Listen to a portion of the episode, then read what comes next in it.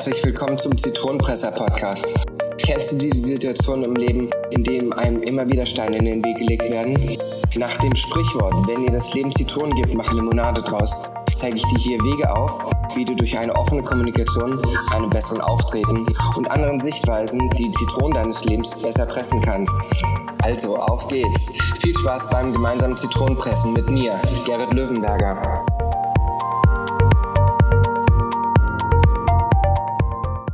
Hallo und herzlich willkommen zu einer neuen Folge des Zitronenpresser Podcasts. Heute bin ich froh, wieder einen Interviewgast euch begrüßen zu dürfen. Er ist Investor, Ex-Banker, Speaker und Autor, inzwischen Inhaber und Geschäftsführer einer eigenen Vermögensverwaltung und in seinem Podcast Richtig Reich unterhält er sich mit interessanten und erfolgreichen Unternehmern über finanziellen Erfolg, Lebensqualität und Lifestyle. Herzlich willkommen, Sven Lorenz. Hi, Vielen Dank für die Einladung, lieber Gerrit. Und ähm, ja, ich freue mich jetzt auf die Minuten, die wir hier miteinander verbringen. Bin sehr, sehr gespannt auf dieses Interview. Ja, das kann ich nur zurückgeben. Vielen Dank, ähm, dass du mein Gast bist. Du bist ja eine Empfehlung von Matthias Aumann, den ich ähm, vor zwei Wochen im Interview hatte. Wie habt ihr euch da kennengelernt, wenn ich fragen darf? Ach, Matthias und ich, wir kennen uns jetzt seit circa neun Monaten. Ähm, wir haben diese neun Monate gemeinsam in einer Mastermind von Dirk Kräuter verbracht, haben uns also als Unternehmer dafür entschieden, gemeinsam mit anderen Unternehmern ähm, sozusagen unsere eigenen Wachstumsideen, die wir in unseren Unternehmen voranbringen wollen, in der Diskussion mit Menschen, die außerhalb unseres eigenen Wirkungskreises sind, äh, mal quer zu checken, weiterzuentwickeln, so dass wir in einer zwölfmonatigen Kooperation und Zusammenarbeit hier viel für unsere Unternehmen tun konnten. Und ähm, von daher waren wir sehr, sehr intensiv und sind es auch heute noch äh, miteinander unterwegs. Und ähm, ja, so entstehen natürlich dann auch solche Kontakte wie jetzt zu dir. Ja, ja, finde ich super und auch unheimlich interessant. Ähm, gerade wenn man in so einer Mastermind-Gruppe ist, wird man ja sowieso noch mehr zum Netzwerk verbunden. Das ähm, mag ich auch immer sehr bei diesen Mastermind-Gruppen. Jetzt bist du ähm, Vermögensverwalter von Menschen, sage ich jetzt mal so. Ähm, was für Kunden kannst, kannst du zu deinen Kunden zählen? Also welche Klientel bedienst du da? Ja, also ähm, um es nochmal gerade zu richten, ähm, ich verwalte natürlich das Vermögen der Menschen, ne? nicht so sehr die Menschen selbst. Und insofern, ja, klar, Vermögensverwaltung ist ja für viele ähm, jetzt irgendwie so gleichgerichtet mit Vermögensberater. Das bin ich nicht. Vermögensverwaltung richtet sich in aller Regel, und das ist natürlich auch unser Hauptgeschäftsfeld, an ähm, sehr vermögende Kunden, in aller Regel Menschen, die einen, ja, ein, ein liquides Vermögen von mehr als sieben Stellen vorm Komma besitzen, also die Millionäre und ähm, darüber hinaus. Das hat einfach aber was damit zu tun, dass äh, wenn du dein eigenes Unternehmen gründest, ähm, dann guckst du natürlich auch auf Effizienz, auf deine Erfahrungen, auf das, was du mitbringst und das Netzwerk, in dem du dich bewegst. Und am Ende ist es auch eine Effizienzfrage. Wonach willst du jetzt sozusagen deine Zielkundschaft aus? Und das hat bei uns alles zusammengepasst.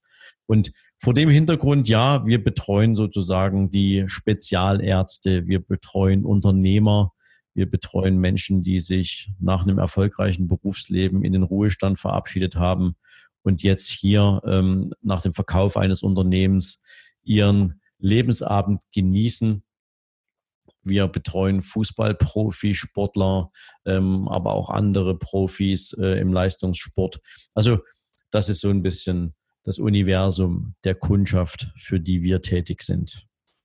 Alles klar. Wie kann man sich das denn vorstellen? Ist es dann so, dass, ich sage jetzt mal, ein Fußballer sagt, ich möchte, ich möchte da ein bisschen Dienste in Anspruch nehmen und er kommt zu dir ins Büro oder ist es wirklich durch ein Netzwerk? Wie kann man sich das ähm, als Otto Normalverbraucher vorstellen? Naja, also in aller Regel kommen Fußballspieler nicht auf die Idee, nach einem Vermögensverwalter zu suchen. Ja, ähm, Fußballer sind ihrem Talent verpflichtet und das ist auch gut so. Und Fußballer haben ja in aller Regel über viele, viele Jahre schon von früher Jugend an einen Berater an der Seite, der sie sozusagen von allen Einflüssen, die das Talent und die Förderung des Talents in irgendeiner Form beeinflussen können, sozusagen fernhält, der sie abschirmt.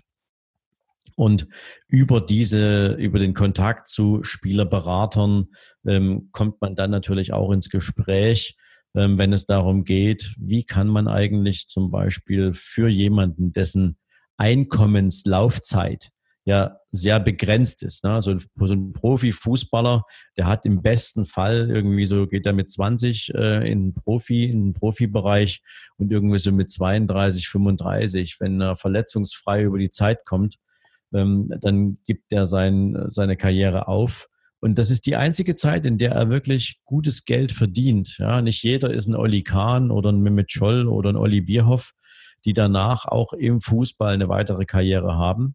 Und so suchen die natürlich gerade nach Lösungen, die ihnen dabei helfen, mit dem Geld, was sie über diese Zeit ihrer aktiven Karriere erwirtschaftet haben, eben auch für den Rest des Lebens gut auszukommen. Hm, ja, ist vollkommen klar.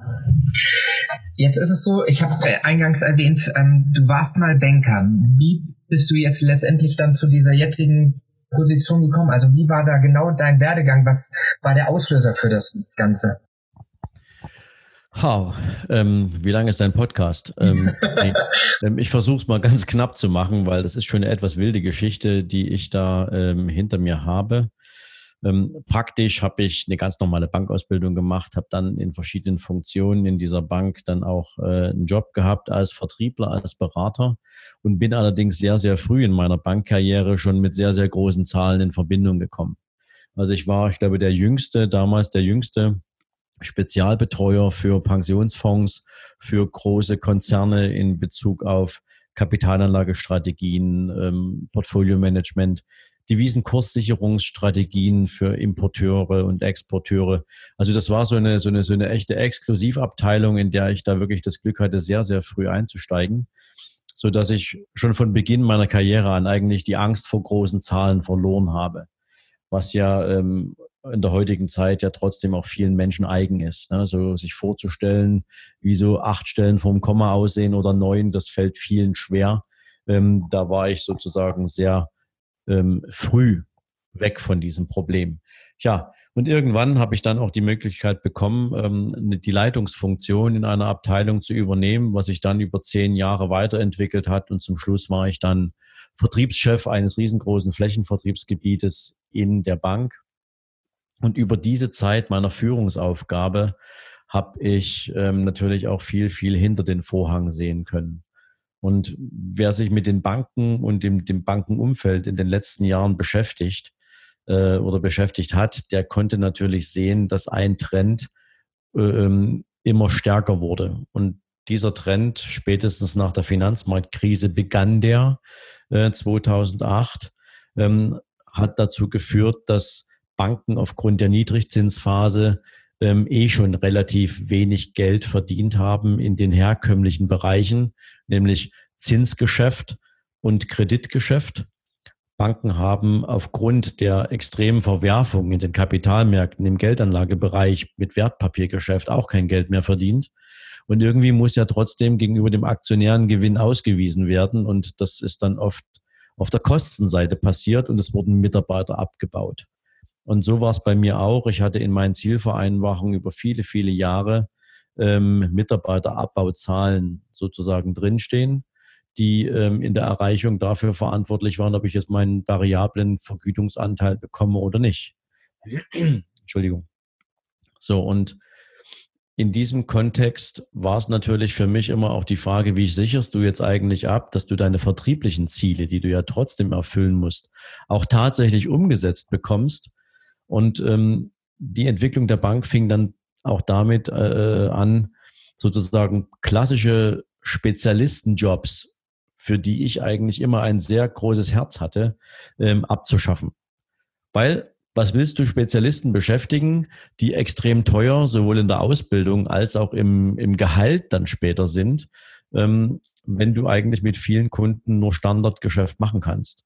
Und so haben sich die Banken über die letzten 10, 15 Jahre auch dafür entschieden, Spezialisten abzubauen ähm, und Produkte zu entwickeln, die absolut nur noch Masse sind und Standard. Sodass Kunden am Ende nur noch Standardprodukte von der Stange bekommen Ähm, ja, und heute sitzt sozusagen dem Kunden, der ja immer wieder ein individuelles Problem zu lösen hat, jemand gegenüber, der den Bauchladen aufmacht und praktisch den Kunden fragt, so, was brauchst du jetzt hier? Bist du eine Riester? Nee, hast du schon. Oder hast du kein Interesse dran? Dann kriegst du halt einen Bausparer. Ähm, nee, Bausparer willst du auch nicht. Dann machen wir jetzt einen Investmentsparplan. Und ähm, das Ganze ist natürlich auch noch mit einer gewissen Systematik sozusagen durch die Banken ähm, gesteuert.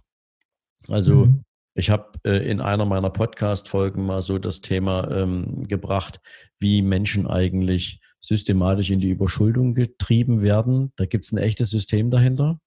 Ähm, und bei mir war es dann irgendwann so, dass mein moralischer Kompass äh, äh, dermaßen ausgeschlagen hat, dass ich nicht mehr gern auf Arbeit gefahren bin.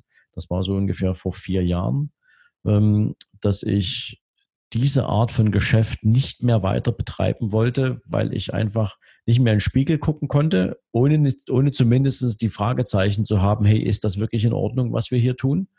Ähm, nicht, weil der Kunde beschissen wird, ähm, das ist es nicht, aber weil einfach Individualität, die jeder Mensch erwartet, ja, das ist wie beim Friseur, wenn du einen Haarschnitt haben willst. Du willst nicht mit demselben Haarschnitt rausgehen, den der gerade vor dir gekriegt hat. Ja, ähm, das ist so ein Thema, wo ich irgendwann gesagt habe, nein, das geht so nicht weiter. Und ähm, das war dann irgendwann der Wendepunkt in meinem Kopf, wo es eigentlich dann nur noch eine Frage der Zeit war, wann ich den Schritt zum, zum, zum eigenen Unternehmen mache.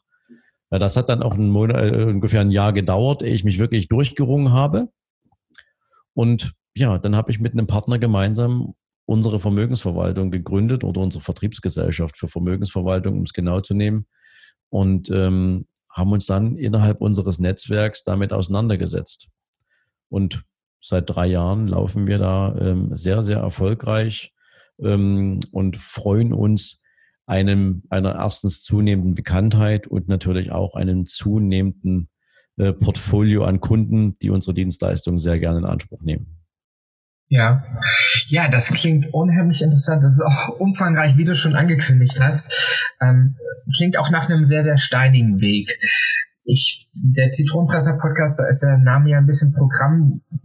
Wenn ich dich so fragen darf, was für Zitronen hattest du auf diesem Weg? Welche haben dich da eingeholt oder welche hattest du zu pressen auf diesem Weg bis zum jetzigen Punkt? Ähm Gut, dann ich würde das mal in drei Teile teilen, wenn das in Ordnung ist. Ja, klar. Ähm, ich würde mal in den Teil gehen, als ich selbst sozusagen Unternehmen im, im, in einem großen Konzern gearbeitet habe. Wenn du als angestellte Führungskraft ähm, Personalverantwortung trägst, dann äh, versuchst du natürlich sowohl im Interesse deines, deines Auftrags als Führungskraft für die Bank, aber eben auch in, im, im Interesse des Teams ähm, richtige Entscheidungen zu treffen, auch auf der Personalseite. Und mit der zunehmenden Digitalisierung, mit den zunehmenden Ansprüchen, mit der auch immer stärker werdenden Regulierung und den, ein, sagen wir, den, den, den zurückgehenden Einnahmen im Unternehmen ähm, hast du natürlich auch extrem hohen Druck, der auf den Mitarbeitern lastet. Und du hast mhm. halt auch Mitarbeiter dabei, die diesen Druck halt irgendwie nicht gewachsen sind, die den nicht aushalten. Und ähm, Gespräche mit Menschen zu führen, die seit 25 Jahren irgendwie in ihrer Filiale sitzen und da aus eigenem, aber also aus eigener Reflexion heraus irgendwie einen guten Job machen und die eine gute Beziehung zu ihren Kunden haben, diesen Menschen jetzt plötzlich erklären zu müssen, dass sie eigentlich überhaupt nicht mehr in die vertriebliche Landschaft passen. Und ähm, du ja verschiedenste Gespräche schon geführt hast, die keine Veränderung erzeugen. Ähm, das ist eine echte, eine echte Herausforderung. Ähm, zum einen, zum zweiten ist es allerdings so, dass das Gewerkschaftssystem und die Organisation mit Betriebsräten in großen Konzernen es extrem schwer machen, Mitarbeiter loszuwerden. Ich muss das jetzt mal so brutal sagen, weil ich hatte einen Haufen von wundervollen Azubis, die ausgelernt haben, und die danach gesagt haben, ich möchte für diesen Konzern wirklich super gerne arbeiten. Und ich wusste, die sind Feuer und Flamme, die sind voller Motivation und ich konnte sie nicht übernehmen, weil es mir auf Basis betriebsratlicher Arbeit nicht gelungen ist, Mitarbeiter aus dem Unternehmen zu entfernen, die überhaupt keine Lust mehr auf Leistung hatten. Das ist echt eine Zitrone, ja, ähm, mit der ich lange, lange gekämpft habe, ähm, für die ich ehrlich gesagt auch kein Gefäß fand, um da tatsächlich Limonade draus zu machen. Mhm. Das war dann am Ende so ein, so ein, so ein, so ein, auch so ein Erkenntnisprozess, der dazu geführt hat, dass ähm, wenn du Menschen weiterentwickeln willst und du kannst es nicht, weil du sie auf dem Arbeitsmarkt geben musst, weil sie einfach sozusagen vom Konzern nicht genommen werden, weil es eben halt personaltechnische Schwierigkeiten gibt, die du nicht gelöst bekommst, weil es Widerstände gibt, die weit über deinen Einfluss hinausgehen, ähm, dann ist es äh, irgendwann auf der Motivationskurve am Nullpunkt. Und das war so einer der Momente, ähm, die mich dazu bewogen haben, dann zu sagen, dann gehe ich. Und das führte mich dann tatsächlich zur nächsten Zitrone, weil wie machst du das jetzt? Ne? Du bist nicht mehr wirklich motiviert, du verdienst ein sechsstelliges Einkommen, dein Umfeld sagt dir, ähm, hey, du hast einen super Job. Ähm, und momentan, wenn du dich umguckst, ist ja auch nicht gerade die beste, die beste Umgebung für Banker. Ähm, also eine Zeit lang war es ja so, dass der, dass, dass der Termin mit dem Bankberater gleich nach einem Besuch beim Zahnarzt kam in der Beliebtheitsskala. Ja. ja. Ähm, dann, dann hast du natürlich äh, irgendwie die, die Notwendigkeit für dich irgendwie Klarheit zu bekommen. Wie gehe ich mit den Themen jetzt um? Und das hat bei mir wirklich, wie ich es vorhin schon sagte, zwölf Monate gedauert, die ich an dieser Zitrone rumgepresst habe, die ich jeder, jeden Tag versucht habe, irgendwie ähm, die größte Motivation aus meinem Tagewerk herauszuholen, ähm, was natürlich teilweise damit zu tun hatte, dass ich eben gesagt habe, ich fördere jetzt Mitarbeiter in besonderer Weise.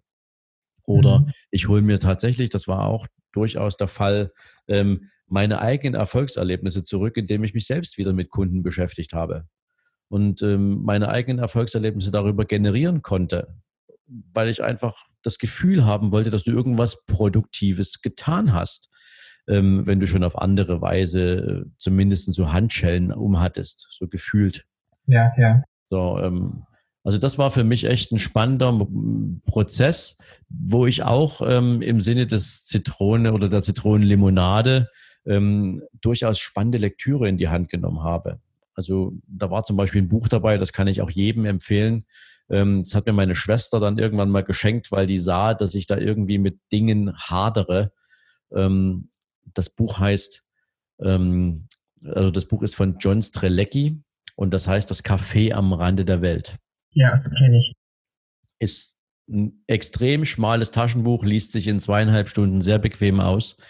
Aber wenn du das Buch verstanden hast, danach stellst du dir eine andere Sinnfrage. Und für mich war dieses Buch zum Beispiel sozusagen dann das volle Glas Limonade, weil nach diesem Buch habe ich meine Entscheidung getroffen, die Bank komplett zu verlassen. Ja. So, und die dritte Zitrone, ähm, das ist aber natürlich etwas, wenn du als Unternehmer frisch einsteigst, ähm, das ist so ein bisschen dieses Thema, wie gehst du mit all dieser Verantwortung um, die du plötzlich übernimmst? Ähm, denn oft ist es so, wenn du eine unternehmerische Tätigkeit beginnst, dann konzentrierst du die Gesamtverantwortung für alles, was es zu erledigen gibt, zunächst erstmal auf deinem Schreibtisch. Und du stellst fest, dass du in manchen Dingen einfach festhängst, dass die allerdings in ihrer zeitlichen, in ihrem zeitlichen Ausmaß einen großen Teil einnehmen, aber völlig unproduktiv sind und bis du dann zu dieser Erkenntnis kommst, dass ein angestellter Mitarbeiter dir einfach viel, viel weiterhelfen kann, als wenn du dir die Verantwortung selber nimmst und dass auch dieses unternehmerische Vertrauen dazu gehört, jemanden losgehen zu lassen und Arbeit tun zu lassen, die du bisher geglaubt hast, selber besser zu können. Ähm, das ist schon echt eine sportliche Herausforderung. Zumal ähm, es ja in heutiger Zeit auch extrem schwer ist, gute Leute zu finden. Also das sind mal so drei Stationen, die ich jetzt mit dem Thema Zitrone und, und, und äh, Zitronenlimonade da verbinden würde. Ähm, aber es hat bisher alles gut funktioniert und die Limonade schmeckt. Ich freue mich auch tatsächlich immer mal wieder über die Herausforderung, eine neue Zitrone auszupressen. Ja, aber das ist doch schon mal einiges. Also da hast du, kannst du auf einiges zurückblicken. Ich höre also auch daraus, du würdest alles nochmal genau so machen, oder? Ähm, bedingt.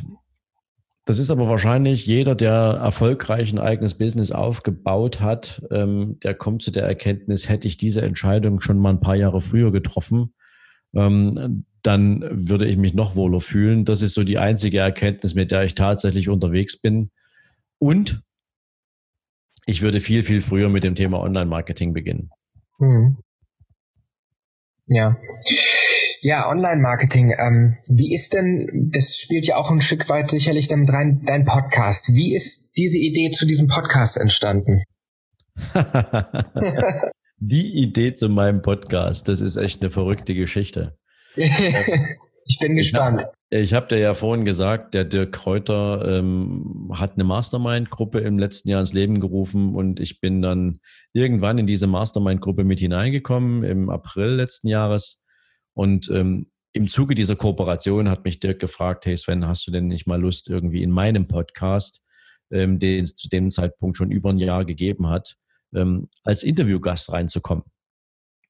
Und ich gesagt, okay, warum nicht? Ähm, dann haben wir ein Interview gemacht, das hat er im Juli veröffentlicht. Und ähm, dieses Interview ging durch die Decke.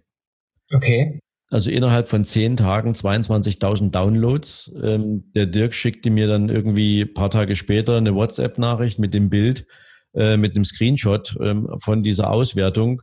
Und er meinte, hey, das, das geht gar nicht. Ähm, ich habe noch nie so eine hohe Downloadzahl auf eine Podcast-Folge bekommen. Und ähm, bis heute ist dieses Interview bei Dirk von all seinen bis heute veröffentlichten Podcast-Folgen die mit den meisten Downloads. Wahnsinn. Und das war für uns beide ein, ein, ein, ein, ein ja, überhaupt nicht zu erwarten. Ja, wir haben damit nicht gerechnet. Und ähm, ich zu diesem Zeitpunkt dem Online-Marketing überhaupt nicht nahe, habe natürlich in meinem Leichtsinn, auch in dem Nichtwissen, was Reichweite bedeutet in dem Kontext, ähm, gesagt, äh, weil Dirk, äh, Dirk, fragte mich, wie können Leute mit dir in Kontakt treten? habe ich gesagt, naja, guck dann hier, packst in die Shownotes meine E-Mail-Adresse rein. Ähm, ja, das war. ich kann es mir ja, denken. Nicht, nicht, nicht sauber überlegt aber nicht, weil ich mit den Menschen nicht in Kontakt treten wollte, sondern weil ich total unterschätzt habe, was das für eine Wirkung hat. Denn wenn, so, wenn du so eine Downloadzahlen in zehn Tagen hinkriegst, dann stehen hinter diesen Downloadzahlen natürlich ganz, ganz viele einzelne Menschen, Schicksale, Fragen. Und ähm, da haben dann einige auch echt feuerfrei gespielt. Und ich habe dann innerhalb von, ich glaube, zwei Wochen hatte ich dann 500 E-Mails im Postfach. Wahnsinn. Und diese E-Mails waren aber extrem unterschiedlich äh, gestrickt. Da, da, waren Menschen dabei, die ähm, mir direkt eine Terminanfrage geschickt haben, die auch direkt auch um meine Zielgruppe sind, wo ich gesagt habe, das gibt's ja gar nicht, hätte ich nie erwartet, dass Menschen, die äh, ähm, mehrfache Millionäre sind, dir dann im Prinzip eine E-Mail schreiben, hey, ich habe deinen Podcast gehört, ich würde mich gern mit dir treffen. Ähm, du weißt ja, das Bessere ist der Feind des Guten, also los geht's. Ähm, das war eine echt spannende, spannende Erkenntnis für mich und ähm, mit den meisten bin ich auch tatsächlich dann zusammengekommen. Mhm. Und ähm, dann gab es natürlich diese Fragen von Beginnern, ja, die gesagt haben, hey, wie starte ich denn jetzt eigentlich meinen Vermögensaufbau? Was muss ich tun? Wie gehe ich das an? Mein Banker ist irgendwie aber nicht so die vertrauensvollste Person etc. Ähm, bis hin dazu, dass junge Banker mich anriefen oder mir eine, mir eine Mail schrieben und sagten, Hast du einen Tipp für mich? Wie kann ich das Hamsterrad Bank verlassen? Was muss ich tun? Wie muss ich mein Mindset ausrichten? Also eine Vielzahl unterschiedlichster Fragen und ich stand vor dem, vor der Herausforderung, wie begegne ich diesen? Ja, mhm, weil ja. so individuell darauf antworten, das hätte mich so viel Zeit gekostet, ähm, das hätte ich nicht hingekriegt. Und so habe ich dann gesagt, okay, wenn mein Interview mit Dirk auf Basis einer Reichweite so viel äh, Interesse erzeugt hat, dann kann ich ja versuchen, auf demselben Weg mit einem eigenen Podcast den Menschen etwas zurückzugeben und diese Fragen auch Stück für Stück aufzunehmen und vielleicht noch mit mehr Content zu versehen, um diesem ganzen Bedarf, den es da draußen ja gibt, und das wird mir ja bis heute extrem gespiegelt, wie groß der ist, ähm, zu begegnen ja, und so habe ich dann im September angefangen, meinen Podcast zu launchen. Und das Spannende ist, ich wollte mit einer Folge pro Woche raus. Habe so gedacht, das passt irgendwie so in dein Zeitfenster rein. Ähm, ja, das hat irgendwie einen Monat gedauert. Dann waren es zwei Folgen pro Woche und mittlerweile sind es drei bis vier. Wahnsinn. Und, ähm, das ist für mich ein extrem spannendes Erlebnis, wie Menschen auf Podcast reflektieren wenn du kein Bullshit erzählst. Ja, und das ist ja wirklich ähm, auch so ein Ding. Ähm, ich habe ja verschiedenste Podcasts mir auch vorher mal angehört vom, vom, von, der, von der Durchführungsart, ähm, was für Formate gibt es da, etc. Und da hast du ja alles dabei. Ja. ja. Ähm, und insofern war das für mich jetzt echt auch so ein, ein kleines Dankeschön und ein Ritterschlag. Ich bin jetzt ähm, zum Beginn Januar bin ich über die 60.000 Download-Marke ge geklettert. Ähm, das ist für mich, ehrlich gesagt, ein Riesenkompliment, ein Riesendankeschön an meine Community, die jetzt vielleicht nicht zuhört, aber vielleicht bald bei dir jetzt irgendwie auch. und, ähm, ja, war für mich echt ein Riesenerlebnis und Podcasting ist eben halt ein super Weg, ja, weil Menschen sich heute Podcasts lieber anhören als denselben Song im Radio zehnmal hintereinander, wenn sie irgendwie auf Arbeit fahren. Ja, genau so ist das, das stimmt. Ja, das war die Story zu meinem Podcast. Das ist schon Wahnsinn. Also sehr, sehr interessant. Du erzähltest, dass unheimlich viele Fragen auf dich zukamen. Ist dadurch vielleicht auch so die Idee zu deinem E-Book entstanden, was du rausgebracht hast, nicht auf den Kopf gefallen, in fünf Schritten zur finanziellen Unabhängigkeit? Ähm, das kam später. Ähm, ich habe meinen Podcast ursprünglich angefangen mit dem Anspruch, finanzielle Bildung zu vermitteln. Ja. Weil das ist ja ein Thema, was in Deutschland ähm, nirgendwo wirklich mit System vermittelt wird. Selbst in den Universitäten hast du ja kaum mal finanzielle Bildung, die praxisrelevant ist. Ja, also Betriebswirtschaftslehre ähm, ist ja auch voller theoretischen Basiswissens, aber echte unternehmerische Anwendung hast du kaum. Und auch die Kids in der Schule kriegen zum Thema Finanzbildung nichts mit. Und ähm, da viele Eltern dazu auch keine Ahnung haben, das kann ich dir aus vielen, vielen Jahren Banking erzählen, ja, was da für Kunden teilweise für Fragen stellen, ähm, dann weißt du ganz genau, finanzielle Bildung in Deutschland liegt echt im Argen. Sonst hätten mhm. wir nämlich auch eine Kultur von Aktionären und nicht von Sparbuchbesitzern. Ja. Ja. Ähm, aber das ist eine andere Geschichte. Fakt ist aber eben, dass, ähm, wie will ich das sagen, die, ähm, die, die eigentliche Einstellung zum Thema Geld ähm, viel, viel früher anfangen muss. Also du kannst ja zwar sagen, ich hätte gern mehr Geld. Ne? 85 Prozent aller Deutschen haben schon mal einen Lottoschein ausgefüllt, also da weißt du Bescheid. Ne? Mhm, Geld hätte gern jeder. Irgendwie jeder hätte es gern, aber auch ein bisschen unkompliziert. Das Witzige ist, dass die meisten Lotto-Millionäre ähm, heute wieder arm sind wie eine Kirchenmaus, weil sie eben zu dem Geld auch keine Beziehung haben. Ja, der Wunsch ist das eine, aber die Beziehung zu dem Geld, was man dann hat, muss erstmal entstehen. Deswegen sind Unternehmer in aller Regel auch reiche Menschen, ähm, weil die sich über viele, viele Jahre mit dem Gedanken auseinandersetzen konnten, wie sich's anfühlt, Stück für Stück mehr Vermögen zu bekommen. Und ähm, am Ende war es das Thema Mindset, was natürlich auch eine große und ausschlaggebende Rolle für die meisten Menschen spielt. Und viele Gespräche, die ich in der Zwischenzeit geführt habe, haben mich das auch erkennen lassen, dass du viel mehr in das Thema Mindset rein musst, bevor du dich mit dem eigentlichen finanziellen Thema beschäftigst. Mhm. Und so habe ich die Entscheidung getroffen, das Thema Mindset in besonderer Weise zu würdigen, durch ähm, verschiedene Solo-Folgen, durch Interviewgäste, die ich hatte, ähm, wo ich mich auch durch Bücher, die ich gelesen habe, stark inspirieren äh, lassen habe. Und dieses E-Book, von dem du gerade gesprochen hast, ist eigentlich so der Einstieg. Was muss ich denn eigentlich für mich tun? Wie muss ich meinen Kopf frei bekommen, damit ich mich überhaupt mit dem Thema finanzielle Unabhängigkeit auseinandersetzen kann? Mhm. Weil wer das nicht geklärt hat für sich, der wird immer nur beim Wunsch bleiben.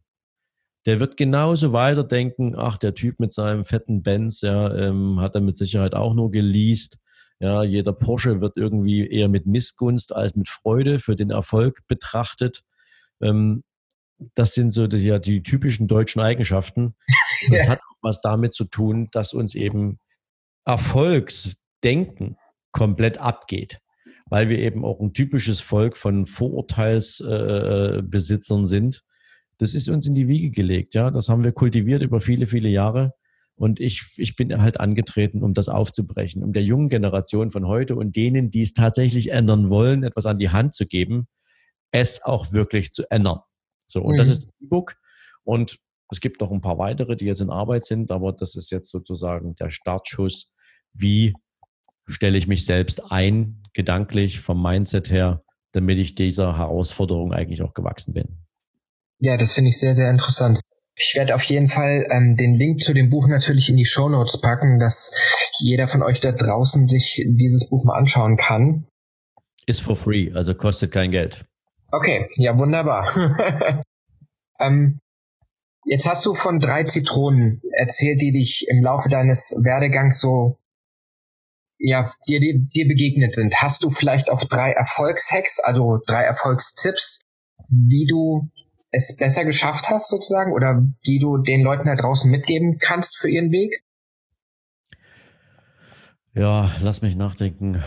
Ähm, es ist natürlich pauschal nicht so leicht zu sagen, ähm, das hilft jetzt jedem. Ja, ja. Aber ich kann sagen, für mich gab es ein paar Erkenntnisse, die ich gewonnen habe, ähm, wo ich sage, die haben mich persönlich extrem weitergebracht. Aber das war jetzt nicht mal was, was mit Umsetzung zu tun hatte, sondern das sind Erkenntnisse ähm, die ich gewonnen habe. Zum einen ist es das Thema Fokus. Also ich liebe und ich habe es immer geliebt und ich liebe es nach wie vor als Spezialist für meine Kunden Lösungen zu kreieren und zu bauen. Mhm. Und ähm, das kannst du allerdings nur dann tun, wenn du in dem, was du tust, auch 120 Prozent gut bist. Ja. Und das kannst du nur sein, wenn du dich zu 150 Prozent auf das fokussierst, was du tust. Sobald du anfängst, auf anderen Spielfeldern rumzuturnen, wird es verdammt schwer, professionell in deinem Business eine Benchmark zu sein. Und deswegen ein erster Tipp für mich wäre, ähm, wenn es, wenn es dir möglich ist, ähm, dich komplett auf etwas zu fokussieren und darin absolute Spitze zu sein und anders als andere zu agieren, dann hast du schon mal den ersten Hack, weil das fällt den meisten Leuten extrem schwer, ähm, fokussiert zu sein und zu bleiben. Aber wenn du es kannst, ist das so eine Basis, äh, die du dir geschaffen hast, mit der du die Welt richtig aus den Angeln heben kannst. Mhm. Nummer zwei, Freu dich über Erfolge und teile sie mit anderen Menschen und gönne anderen Menschen Erfolge. Also so dieses, dieses Neiddenken, dieses Missgunstdenken, dieses andere sind besser.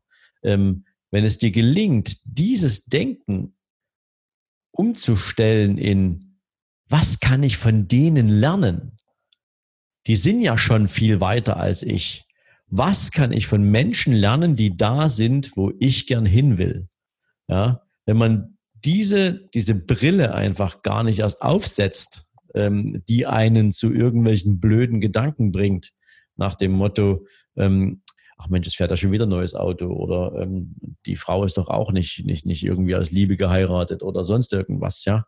Ähm, wenn du das ablegst oder gar nicht erst zulässt, sondern wenn du voller Offenheit lernen willst, von wem auch immer. Auf jeden Fall muss für dich natürlich irgendwas Lernfähiges dabei sein. Dann ist das für mich auch so ein Schritt, der dich extrem nach vorne pushen kann. Und der dritte Punkt ist, ähm, alles, was du selbst nicht kannst, hör auf, das selbst machen zu wollen. Mhm. Also meine persönliche Erkenntnis ist, ich habe viel Zeit damit verbracht, mich mit dem Thema Online-Marketing auseinanderzusetzen.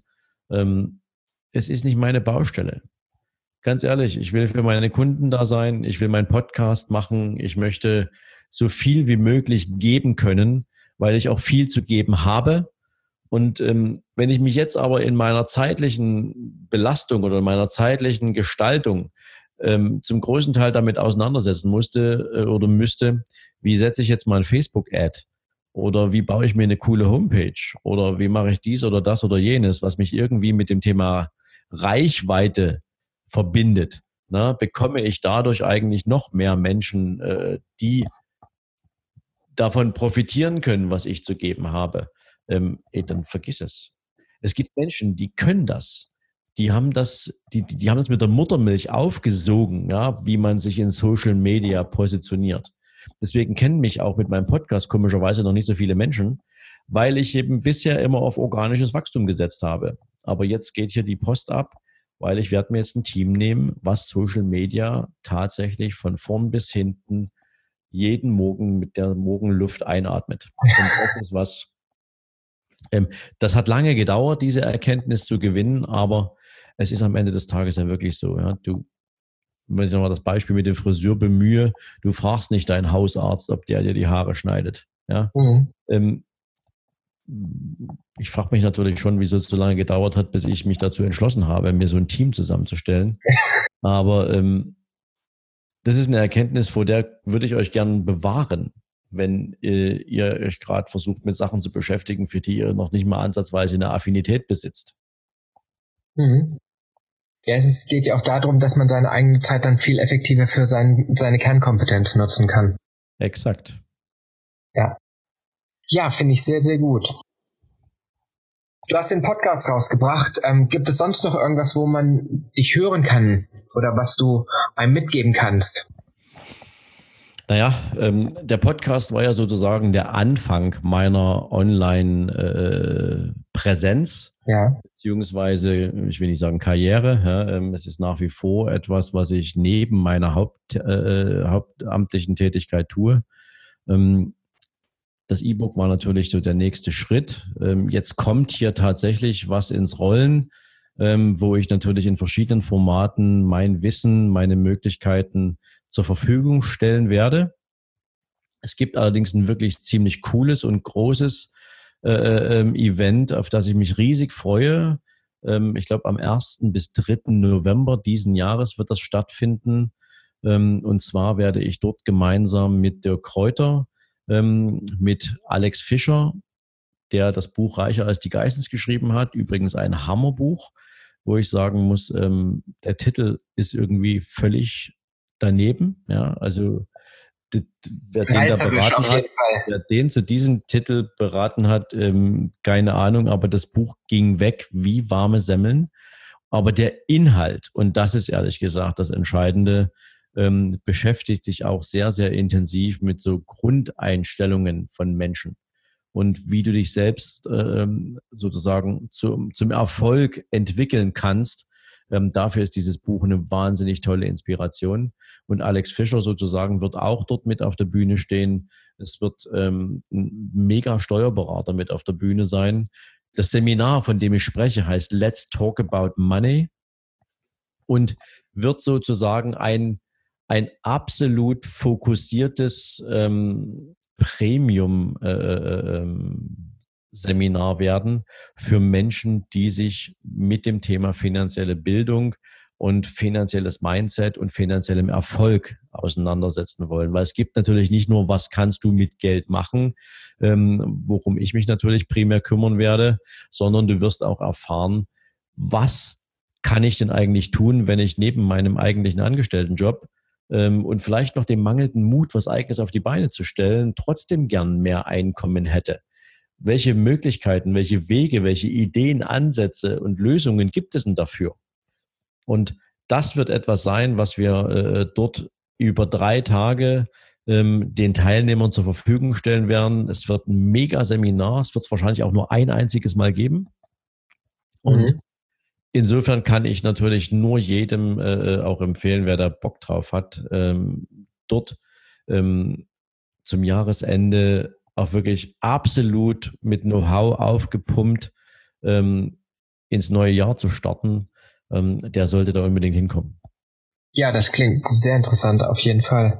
Ich packe dir gern ähm, den, den Link zu diesem Seminar ähm, mit für die Shownotes äh, zusammen, wenn du magst. Sehr, sehr gerne, auf jeden Fall. Kann sich jeder sozusagen zum einen natürlich sehr gern über dieses Seminar und alle Speaker und alle Inhalte auf dieser Seite informieren.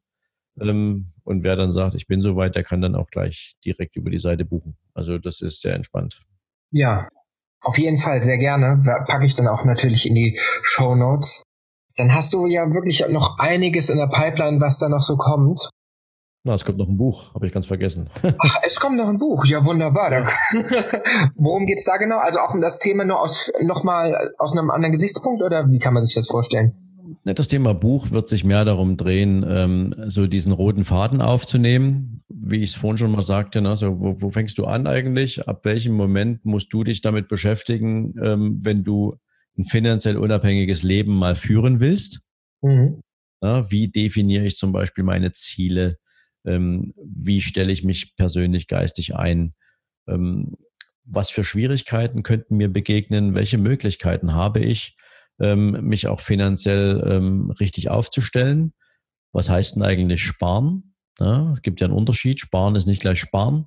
Ähm, und das geht natürlich dann hin bis zu den absolut ausgefeilten Investmentstrategien für die, die es selber machen wollen. Und natürlich aber eben auch den Unterschied zwischen einem Bankberater, einem freien Finanzvermittler. Was ist denn ein Vermögensverwalter? Also all die Menschen auch mal auf den, auf den Prüfstand gestellt. Und ähm, wer dann trotzdem noch mit seinem Banker reden will, der kriegt natürlich aber auch das Handwerkszeug dann an die Hand, ähm, mit seinem Banker die richtigen Gespräche führen zu können und die richtigen Fragen zu stellen und wie man herausfindet, ob der Banker was taugt oder nicht. Ja. Und ähm, da gibt's also ein Sammelsurium von, von, von ziemlich coolen Ansätzen, die jedem dabei helfen werden, die richtigen Entscheidungen zu treffen.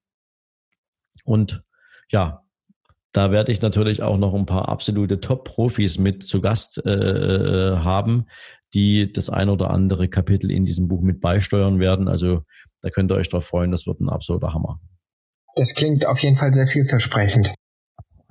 Ja, und ich weiß nicht, wie du das siehst, Sven, aber ich finde, das hört sich fast nach einem Teil zwei irgendwann für ein neues Interview von uns beiden an, ähm, wo wir das Ganze dann mal schauen, wie sich das so entwickelt und was sich dann noch alles so anbietet an Sachen. Super gern, also jederzeit wieder. Also ich fände es auf jeden Fall sehr interessant, ähm, die Entwicklung weiter zu verfolgen und zu sehen, was da noch alles kommt. Und ich könnte mir auch vorstellen, dass das für meine Hörer sehr interessant ist. Ja, also wenn auch immer irgendwelche Fragen sind, ich mache das Angebot auch bei dir natürlich trotzdem. Jetzt habe ich mich dran gewöhnt. Ja, ich muss kurz an der Stelle einsetzen. Ähm, wir hatten ja schon gesprochen wegen diesen, äh, wegen der E-Mail-Adresse. Das ist natürlich dann so eine Sache. ja, ja, nee, also ähm, wenn immer Fragen sind, also wir können es natürlich gern so machen, ähm, Gerrit, ähm, damit das auch eine gewisse Filterfunktion hat. Wer jetzt tatsächlich eine intensive Frage hat, äh, wo er sagt, das möchte ich unbedingt ähm, erfahren oder ich möchte unbedingt mit Sven ins Gespräch kommen, ähm, der kann dir natürlich sehr gern auch an deine Kontaktdaten etwas schicken und du leitest es dann einfach an mich weiter. Ja, können wir gerne so machen, dann können wir das dann über den Weg machen und dann werden wir da das weiterleiten und dann mal schauen, was da so alles für Fragen aufkommen. Bin ich auch sehr interessiert. ja, und ansonsten für die, die diesen Weg nicht gehen wollen, ihr erreicht mich natürlich auch über meine Facebook-Fanpage richtig reich. Ähm, beziehungsweise bin ich auch persönlich mit einem Profil in Facebook vertreten. Also ähm, Social Media, habe ich ja vorhin gerade gesagt, ist irgendwie das äh, Spielfeld, auf dem sich künftig die Erfolgreichen von den nicht Erfolgreichen trennen werden. Auf jeden Fall.